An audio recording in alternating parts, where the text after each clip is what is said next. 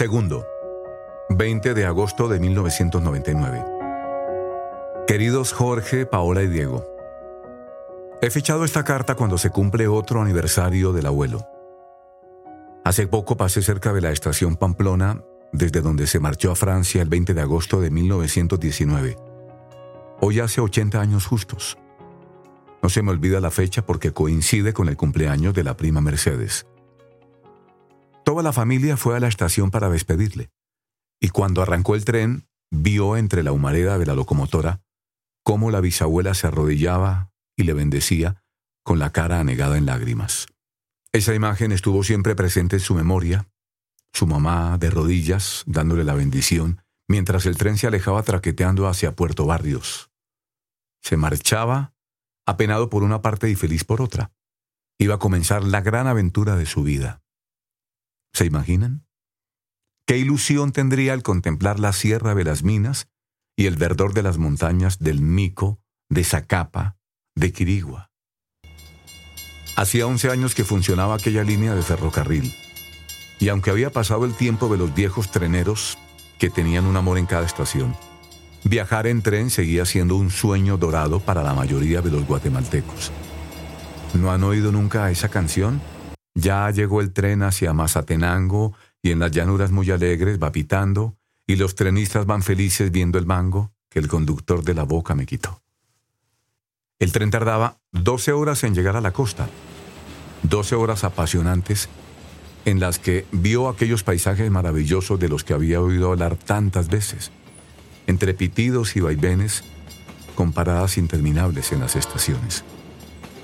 Me lo imagino en el vagón acodado en la ventanilla, evocando los dos últimos años de su vida, desde agosto de 1917 hasta aquel agosto de 1919. Un periodo extraño, el fin del bachiller, los terremotos, la reelección de Estrada con el apoyo de los intelectuales y las cabezas pensantes, la universidad cerrada por tiempo indefinido, y cuando el horizonte parecía más negro, París, lo veo bajando del convoy, cansado por el viaje, paseando con sus valijas por la bahía de Amatique, tarareando Bella Guatemala entre cajas de bananos y sacos de café. Allí vio el mar por primera vez. Y desde allí se embarcó de nuevo rumbo a Nueva York. Debía de tener el alma a punto de estallar de ilusión al subir por las escalerillas del barco. Una ilusión bañada en tristeza porque, como contaba por carta años después, fue una travesía dura, llena de penas, de incertidumbre. ¿Qué le esperaba en París? Tendría que estudiar y examinarse en francés. Era optimista por naturaleza, pero quizá aquello fuera superior a sus fuerzas y tuviera que retornar a Guatemala fracasado. Pasó por Nueva Orleans, no sé si vio las antiguas casas coloniales con sus largos balcones característicos, rebosantes de flores. Solo sé que experimentó por primera vez el aislamiento que supone un idioma desconocido y unas costumbres extrañas. En cuanto pudo tomó el tren que le llevó a Nueva York. Allí se sentía como perdido, sin hablar el idioma, sin conocer a ninguno. A los pocos días se embarcaba de nuevo rumbo a Europa. La nave cruzó el Atlántico en un tiempo récord, 21 días, cifra asombrosa para aquellos tiempos. Llegó a Francia el 10 de septiembre en una tarde lluviosa. El transatlántico atracó en el puerto de Havre, que está relativamente cerca de París. Muy pronto, quizás al día siguiente, atisbaría por primera vez en la lejanía la silueta de la ciudad de la luz, las torres de Notre Dame, la cúpula del Sacré-Cœur, la Tour Eiffel. Me lo imagino con sus 20 años, bajo las marquesinas de la Gare d'Orsay, preguntando muy decidido con su francés balbuciente por la calle donde estaba la residencia de Luciano Boudos, que tenía un negocio de importación y exportación con sede en París y hacía las funciones de banquero con los pocos guatemaltecos que tenían hijos en Francia. Era su hombre de confianza en Europa. Supongo que el abuelo iría trajeado al estilo de aquí, con un sombrero de hippie y un saco ligero del trópico que llamaría la atención en aquel nuevo mundo que desfilaba ante sus ojos. La ribera del Sena, con muchedumbres agitadas que iban y venían, las estaciones del metro de estilo Art Nouveau, el bullicio estudiantil del barrio latino. Se frotaría los ojos sin creérselo todavía. Era verdad. Estaba en París, en la capital del mundo, donde se tomaban las grandes decisiones. Acababa de terminar la Primera Guerra Mundial y al mes de llegar, el 11 de octubre, el Senado francés ratificó el Tratado de Versalles. Estaba feliz, pero no conocía a nadie, y estaba a miles de kilómetros de su familia, y aquel sol pálido había pasado de nuestra luminosidad esplendorosa a una ciudad de edificios espectaculares, pero velados con frecuencia por brumas grisáceas y nubarrones tristes. El viento del otoño le traería nostalgias de nuestra eterna primavera. Ustedes no han tenido todavía la experiencia de vivir solos en el extranjero. Le escribía el abuelo a la tía Clemen. El desconsuelo es lo primero que se apodera de uno, que trata de dominar la voluntad. El deseo es ardiente por volver, por abandonarlo todo para ser feliz al lado de los suyos, de lo que uno ama. No tuvo más remedio que sobreponerse a sus sentimientos y adaptarse. No debió ser fácil. Aún se veían uniformes militares, ingleses y norteamericanos por las calles, y se había desatado en aquella ciudad, después de tantos años de angustia, un deseo frenético, casi enloquecido de gozar, de vivir. John Dos Pasos, un novelista norteamericano, define el París de aquellos años como una ciudad llena de música. La ciudad de la luz, como la llamaban, era la meca de la moda y del lujo, la capital del arte. Los grandes artistas se dieron cita allí. Uno podía toparse en los cafés de moda con Chagall o Modiaglini en la mesa vecina. De todos modos, aunque le costara adaptarse a las nuevas costumbres, le admiraron las virtudes de los franceses y el ambiente cultural parisino le encantó. Francia entera le fascinó.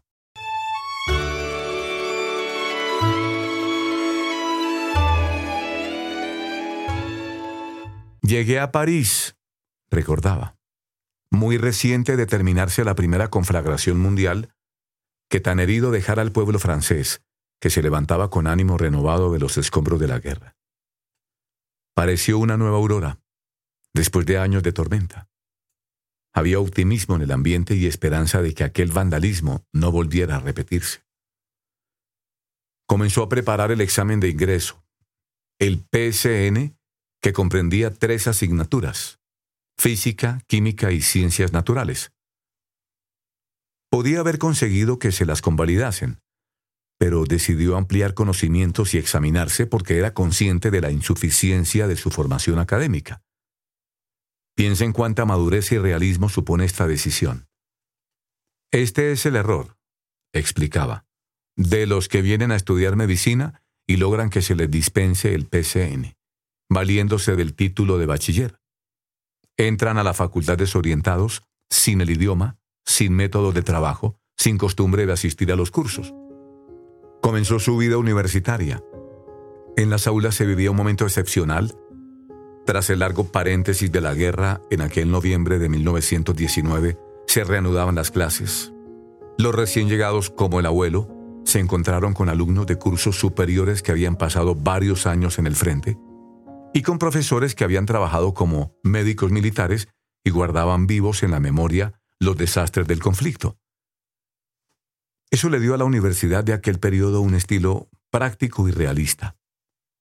La Sorbona era, y sigue siendo, una universidad de máximo prestigio. Basta con visitar el edificio de la Facultad de Medicina para darse cuenta del puesto preeminente que ocupaba la medicina francesa en el mundo. Se atraviesa un espacioso patio de entrada, se asciende por unas escalinatas solemnes flanqueadas por una selva de columna de pórfido, y se llega a unos salones magníficos, con suelos de mármol y paredes adornadas con bustos de médicos famosos, con inscripciones como esta, que les traduzco. Reinando Luis XVI, se comenzó este edificio, consagrado al estudio y a la perfección de la cirugía, por orden y bajo los auspicios de Luis el Bien Amado, en el año de gracia de 1769. En Francia no existían lo que ahora llamamos hospitales universitarios. Pero muy pronto, a comienzos del curso siguiente, el 19 de octubre de 1920, el Ayuntamiento de París y la Universidad firmaron un acuerdo por el cual los profesores de la Facultad de Medicina se convertían en jefes de servicio de los diversos hospitales de la ciudad. Con este acuerdo se dio un paso de gigante, según los historiadores de la medicina, porque la sanidad francesa comenzó a beneficiarse de los avances científicos universitarios y los nuevos alumnos de la facultad, como el abuelo, recibieron una enseñanza clínica directa. Por eso explicaba el abuelo que entró, más que a la escuela de medicina, al hospital, a preparar el primer concurso, el del externado, que se llama. Durante ese curso decidió cambiar de residencia. En la de Monsieur Boudos vivían demasiados latinoamericanos, y pensó que de aquel modo no iba a dominar nunca la lengua. Se instaló en la Rue du Dragon, entre el Boulevard Saint-Germain y las calles Four y Grenelle. La Rue du Dragon es una calle estrecha con el ambiente característico del barrio latino. Me gustaría que algún día la vieran, con sus edificios altos y retranqueados, de cuatro y cinco plantas, y sus casas de portones señoriales. En los muros hay placas que recuerdan las personalidades que vivieron allí. Se lee en una de ellas, Víctor Hugo habitó en esta casa en 1821. 29 de febrero de 1907. Los Hugófilos. Un poco más allá había vivido Huysmans, el constructor de París, y en una casa cercana dos escritores famosos, Giono y Martha Dugas. Todas las semanas recibía una carta del bisabuelo, desde Guatemala. No exagero, le escribía todas las semanas.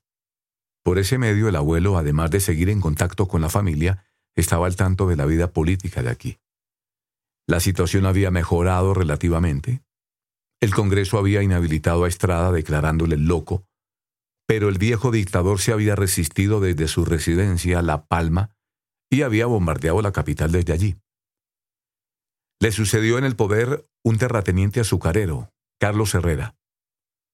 Pocos meses después se celebró en Costa Rica una conferencia que creó la Federación de las Repúblicas Centroamericanas. Parecía hacerse realidad por fin el viejo sueño unionista, y el 15 de septiembre de 1921, Guatemala se unió con Honduras y El Salvador, formando un nuevo estado con la capital en Tegucigalpa que se llamó República de la América Central. Pero aquel sueño se desvaneció enseguida. Hubo un golpe de Estado y obligaron a Herrera a renunciar al cargo. Se instauró un triunvirato con una figura central, Orellana, colaborador cercano de Estrada, que se retiró de la Unión el 14 de enero de 1922. Desde 1921 a 1926, el abuelo hizo el externado en los hospitales de París al que se accedía mediante una oposición. Era un estudiante bueno y responsable. Le subrayo esto porque el ambiente frívolo de los años 20, tan bohemio y extravagante, se ha hecho desgraciadamente famoso. Era el París de los años locos. Triunfaba el foxtrot y el java. Unos bailes de los que estoy seguro que no han oído hablar jamás. ¿Recuerdan aquellas películas de Maurice Chevalier en las que bailaba claqué cantando No hay nada mejor que París? ¿Qué cosas digo? ¿Cómo van a conocer a Maurice Chevalier si piensan que los Beatles son un conjunto antiguo? París vivía un periodo de esplendor desenfrenado. La Torre Eiffel estaba iluminada por medio millón de bombillas y la ciudad era el símbolo mundial junto con Nueva York del progreso y la modernidad. Una modernidad bastante enloquecida en sus costumbres y sin referencias morales, aunque gracias a Dios el abuelo, como contaba la tía Uca, no se dejó arrastrar por aquel ambiente en que el exceso se había convertido en la regla habitual. En palabras de la tía Uca, lo malo que se aprende en esos países no lo aprendió, a pesar de que estaba en la flor de la vida y no era ningún monje o cosa por el estilo. pero nunca fue ni mucho menos un libertino, ni un vicioso, en ningún sentido, ni un inmoral o un despilfarrador, nunca. Ese tiempo fue para el abuelo tiempo de estudio intenso, trabajo y responsabilidad. Pero me he perdido y ya no sé qué les estaba diciendo. Ah, esto venía a cuento del ambiente que le rodeaba en 1926, cuando terminó el externado y comenzó a preparar el examen para el internado en los hospitales de París, la gran escuela de la medicina francesa. Ser interno de los hospitales de París significaba la gloria, el sueño dorado, la más alta aspiración de un estudiante de medicina de aquel tiempo. Todas las grandes figuras de la medicina francesa del siglo XIX habían ganado esa oposición, que gozaba de un prestigio inmenso dentro y fuera del país. La oposición funcionaba con un sistema muy francés. Cuando los alumnos internos ganaban la oposición, seguían siendo estudiantes, pero asumían la responsabilidad de los médicos y se convertían, durante cuatro años, en lo que llamaban médicos y cirujanos residentes. Y al terminar la carrera defendían sus tesis, dirigidas por eminencias científicas de su especialidad. El abuelo se lo propuso, aunque sabía que era una oposición durísima. Había pocas plazas, 70 en total, para cientos de opositores y debería pasar años de estudio intenso, recluido entre las cuatro paredes de su apartamento. Se presentó en la primera convocatoria y nada. Volvió a encerrarse para estudiar. Fueron sucediéndose las estaciones. Allí no viven siempre en primavera como nosotros verano, otoño, invierno. Y el abuelo continuaba en la soledad de su cuarto, repasando una y otra vez las materias del examen, oyendo por la ventana el ajetreo de la vida de París. Dejémosle por un momento preparando sus oposiciones en la Rue du Dragon y regresemos a Guatemala, a casa de los bisabuelos. Les he dicho antes que la bisabuela Clotilde era una mujer de carácter muy independiente para lo que se estilaba entonces. Ahora, ustedes tres pueden estudiar y practicar los mismos deportes, aunque dudo mucho, Paola, que acabes jugando al fútbol. ¿Sabes lo que decía el abuelo de ti? Esta nieta mía no anda, danza, será bailarina. Es verdad, Paola. De pequeña iba de puntillas por los pasillos como dando pasos de ballet. No he vuelto a perder. Ah, les decía que ahora ustedes tres tienen las mismas oportunidades. Pueden practicar los mismos deportes, viajar al extranjero. Esta igualdad, a comienzos de los años 20 en Guatemala al menos, resultaba impensable. La inmensa mayoría de las mujeres vivían recluidas en su hogar, sin aspiraciones de ningún tipo, preteridas social y culturalmente, y en eso la bisabuela Clotilde fue una excepción. Además estaba inquieta por su hijo al que no había visto desde hacía varios años, y esa separación se le hizo insoportable. Entonces, las distancias parecían inmensas. Ahorita mismo, si marcamos el prefijo de México, podemos platicar por teléfono con la tía Clemen. Pero entonces la bisabuela solo podía comunicarse con su hijo por correo, mediante cartas que tardaban semanas en ir y venir.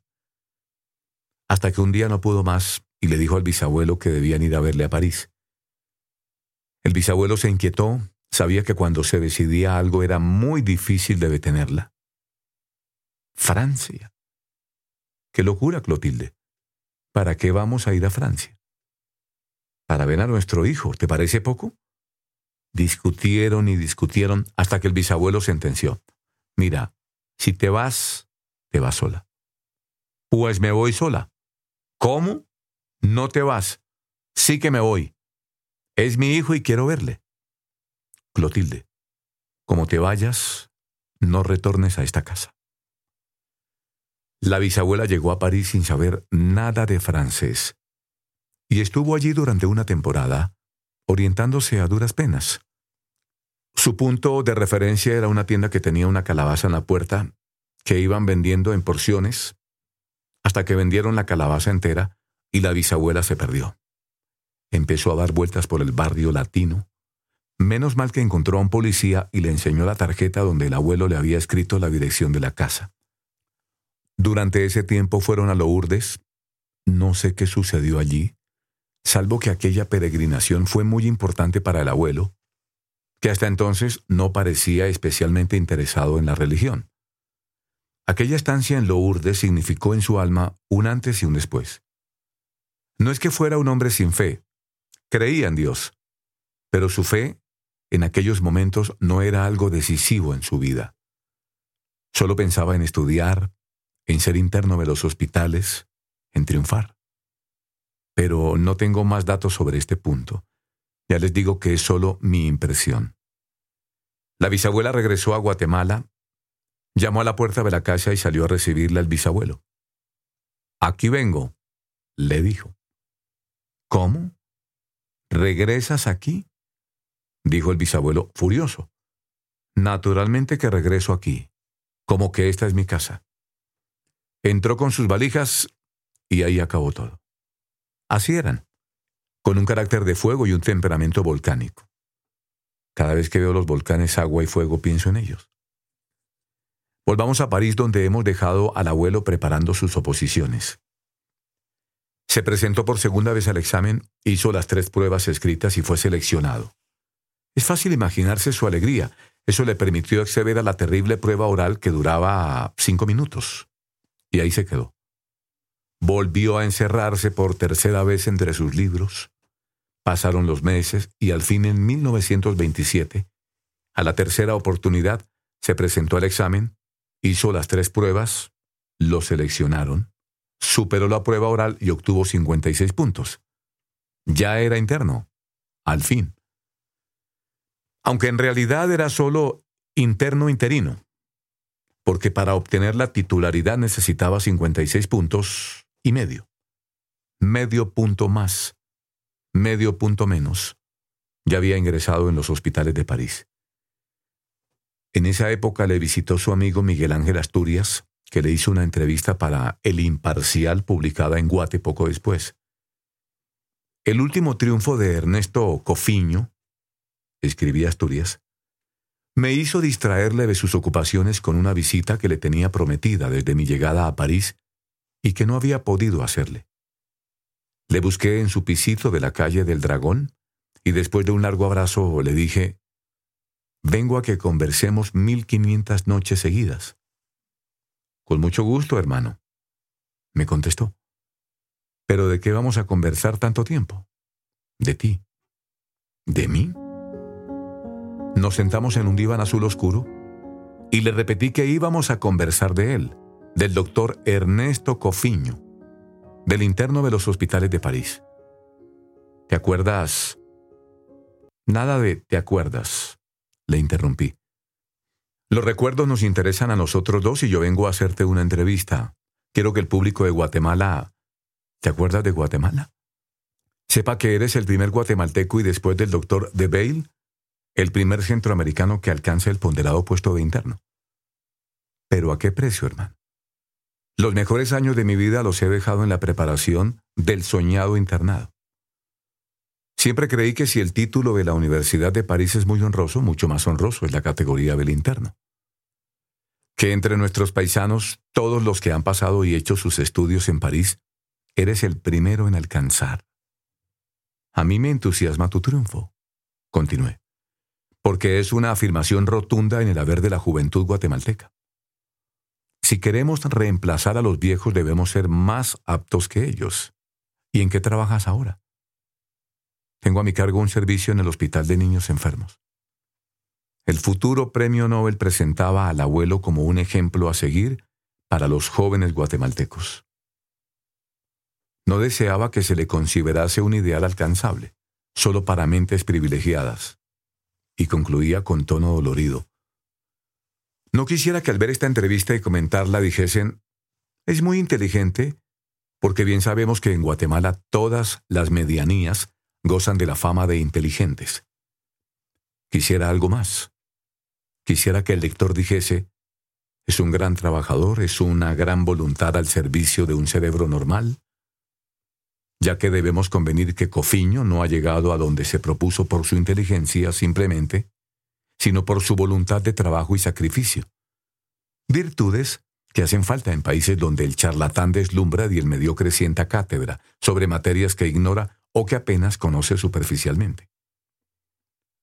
El abuelo había puesto su máximo empeño en aquella oposición, sacrificando por ese ideal los mejores años de su vida, como le dijo a su amigo Asturias. Años después, cuando me ponía nervioso con mis exámenes de la universidad, me decía que él, ya casado, sufría pesadillas algunas noches y se despertaba sudando. ¿Qué te sucede, Ernesto? le preguntaba la abuela. Estaba soñando que me presentaba al examen de nuevo. Comenzó a trabajar en el Hospital de Niños Enfermos en la Rue de Sèvres, que sigue funcionando.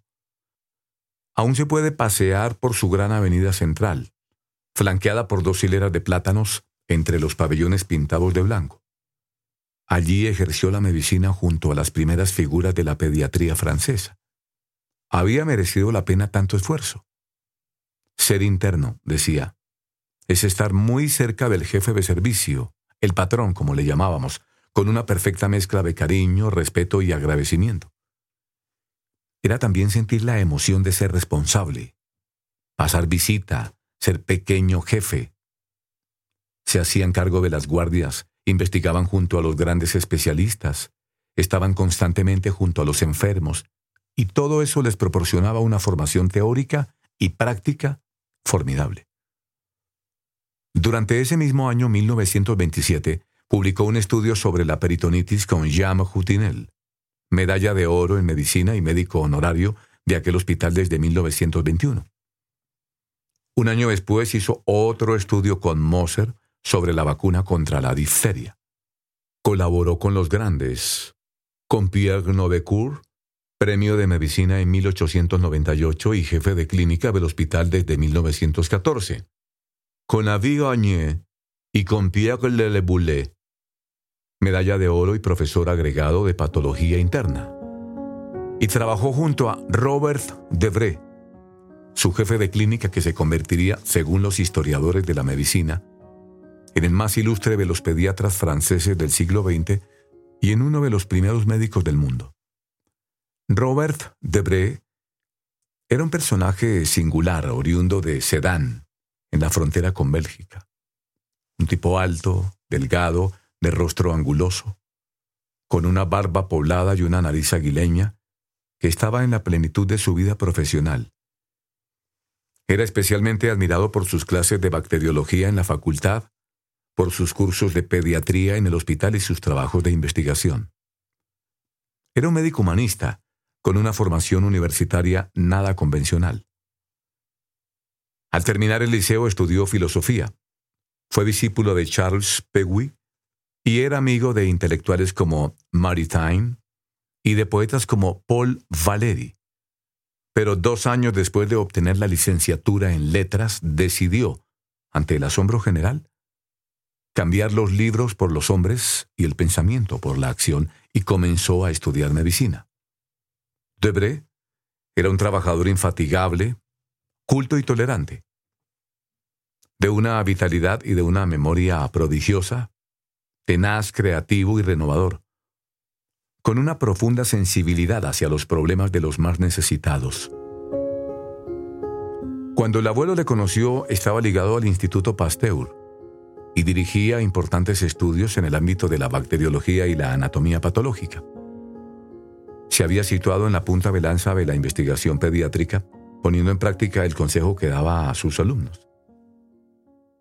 Hay que hacer un esfuerzo desesperado, y la expresión no es exagerada, para estar al corriente de todas las ramas de la medicina de niños. El abuelo mantuvo con él una relación profesional muy intensa, le dirigió la tesis doctoral y fue su maestro en el sentido más pleno de la palabra. Por su parte, Debré manifestó siempre un gran afecto por el abuelo, un afecto que solía exteriorizar, cosa inusual porque, según cuentan, tenía un modo de ser reservado y distante. Desde el punto de vista espiritual, siguieron trayectorias diversas. Debré había crecido en un clima familiar intensamente religioso. Su padre era gran rabino de la comunidad israelita de Neuil, pero abandonó la fe de sus padres en la adolescencia. ¿Y tú qué religión tienes? Le preguntó su hermana a los quince años. Yo soy pagano, le respondió. El abuelo, por el contrario, fue pasando desde la aparente atonía espiritual de su primera juventud a un progresivo acercamiento a Dios. Sobre esa atonía hay diversas opiniones. Unos aseguran haberle oído decir que cuando vivía en París, fiel a las enseñanzas de la bisabuela, asistía a misa los domingos. Otros, que durante ese tiempo no iba a misa porque estaba muy centrado en su trabajo, aunque seguía siendo un hombre creyente, de vida limpia y bueno en su comportamiento. Yo no sé qué pensar, porque no solíamos hablar del pasado, pero me da la sensación de que durante esos años estaba algo descuidado en su vida espiritual. Según la tía Clarita había decidido quedarse en París, entre otras razones porque se había enamorado de una francesa. ¿Quedarse en París? Eso no entraba dentro de los planes del bisabuelo, que seguía escribiéndole una carta todas las semanas. El abuelo intentaba responderle con la misma frecuencia, pero cuando comenzó a trabajar en los hospitales ya no le daba tiempo, y en una ocasión le envió diez cartas de seguido. El bisabuelo le contestó a vuelta de correo, Querido hijo, no te preocupes en escribir diez cartas de junto. Ya me he dado cuenta de que todas tienen el mismo matasellos. Y decidió traérselo para acá. Dicho y hecho. En 1929 se embarcó con las tías Clarita y María en un vapor de la Hamburg American Lines y se fue a París. Tardaron un mes en llegar a Ámsterdam. Recuerda a la tía Clarita que en Europa hacía un tiempo bellísimo y que el paisaje holandés les encantó con los molinos de viento y los campos cuajados de tulipanes. Desde allí viajaron a París y se alojaron con el abuelo en un hotel, frente a la iglesia de Saint-Germain-des-Prés. La tía Clarita tiene grabada la figura del abuelo con 30 años, paseando por los bulevares del barrio latino, alto, delgado, elegante, con los ojos claros y su carácter alegre, muy alegre, y algo mal genioso a veces, aunque poco a poco se fue dulcificando. Las tías estaban en la flor de la vida, y al abuelo le ilusionaba llevarlas a la ópera para que conocieran Le Grand Monde. Como no podían ir de cualquier manera, se compraron unos vestidos de noche. Luego, no sé qué pasó. El bisabuelo se enfadó y dijo, nada de ópera. ¿Y qué hacemos ahora con los vestidos? Se quejaban las tías llorosas. Ya los estrenarán en Guatemala dijo el bisabuelo. Quizá el bisabuelo no quería que sus hijas se enamoraran de las gentes de París, como le había sucedido a su hijo Ernesto. Según la tía Clarita, el bisabuelo estaba dispuesto a traérselo para acá a como fuera lugar, y le explicó el plan que pensaba hacer. Primero se iría con ellas a España, y al cabo de un mes, cuando volvieran, ya se tenía que haber recibido. Me imagino la respuesta del abuelo como si una tesis se pudiera hacer y defender en unos cuantos meses. Y empezaron su tour europeo. Fueron a Infiesto a buscar sus raíces y luego el bisabuelo estuvo paseando a sus hijas por Andalucía. Las llevó a Sevilla para que dieran la exposición universal que se celebraba aquel año y al cabo de un mes, como había dicho, regresaron a París. ¿Bien? ¿Ya te recibiste? Le preguntó el bisabuelo, nada más llegar. El abuelo no se había doctorado, naturalmente. Entonces el bisabuelo decidió quedarse un año entero en París aguardando hasta que se recibiese. Así es como cuenta esta historia la tía Clarita. En cuanto a la novia francesa, no tengo ni idea. Quizá haya algo de novelería en el asunto, quizá no. Y cierto gusto por imaginar romances donde no lo sabía, porque las tías eran entonces dos muchachitas jóvenes. Yo solo les puedo decir que el abuelo afirmaba que desde siempre había querido casarse con una guatemalteca y hay pocas guatemaltecas en París. Sea cierto o no lo de la novia francesa, lo que cuenta la tía Clarita retrata fielmente el carácter del abuelo, trabajador y responsable, y el del bisabuelo, testarudo como pocos y completamente chapado a la antigua. Muchas veces al recordar la figura del bisabuelo he pensado que es un buen ejemplo de cómo Dios se sirve hasta de nuestros defectos y limitaciones para llevar a cabo sus planes de salvación. Porque si no llega a ser por medio de aquella testarudez y de aquel genio autoritario, dudo que el abuelo hubiese regresado tan pronto de París. Al fin, el abuelo defendió su tesis dirigida por Robert Debré, el 6 de noviembre de 1929, con un tema de gran interés científico, la sensibilidad a la tuberculina en los niños vacunados por BCG. Demostró que la vacuna administrada por vía oral era capaz de positivizar la reacción tuberculínica. Y poco más puedo decirles porque no soy médico. Esa tesis fue laureada con la medalla de plata de la Facultad de Medicina. Medalla de plata. Ese era un honor enorme. Con la tesis defendida y de modo tan brillante a fines de 1929 se dispuso a abandonar París. La ciudad había dado aquel año su último adiós al mariscal Foch, el héroe de la Primera Guerra con grandes honras fúnebres.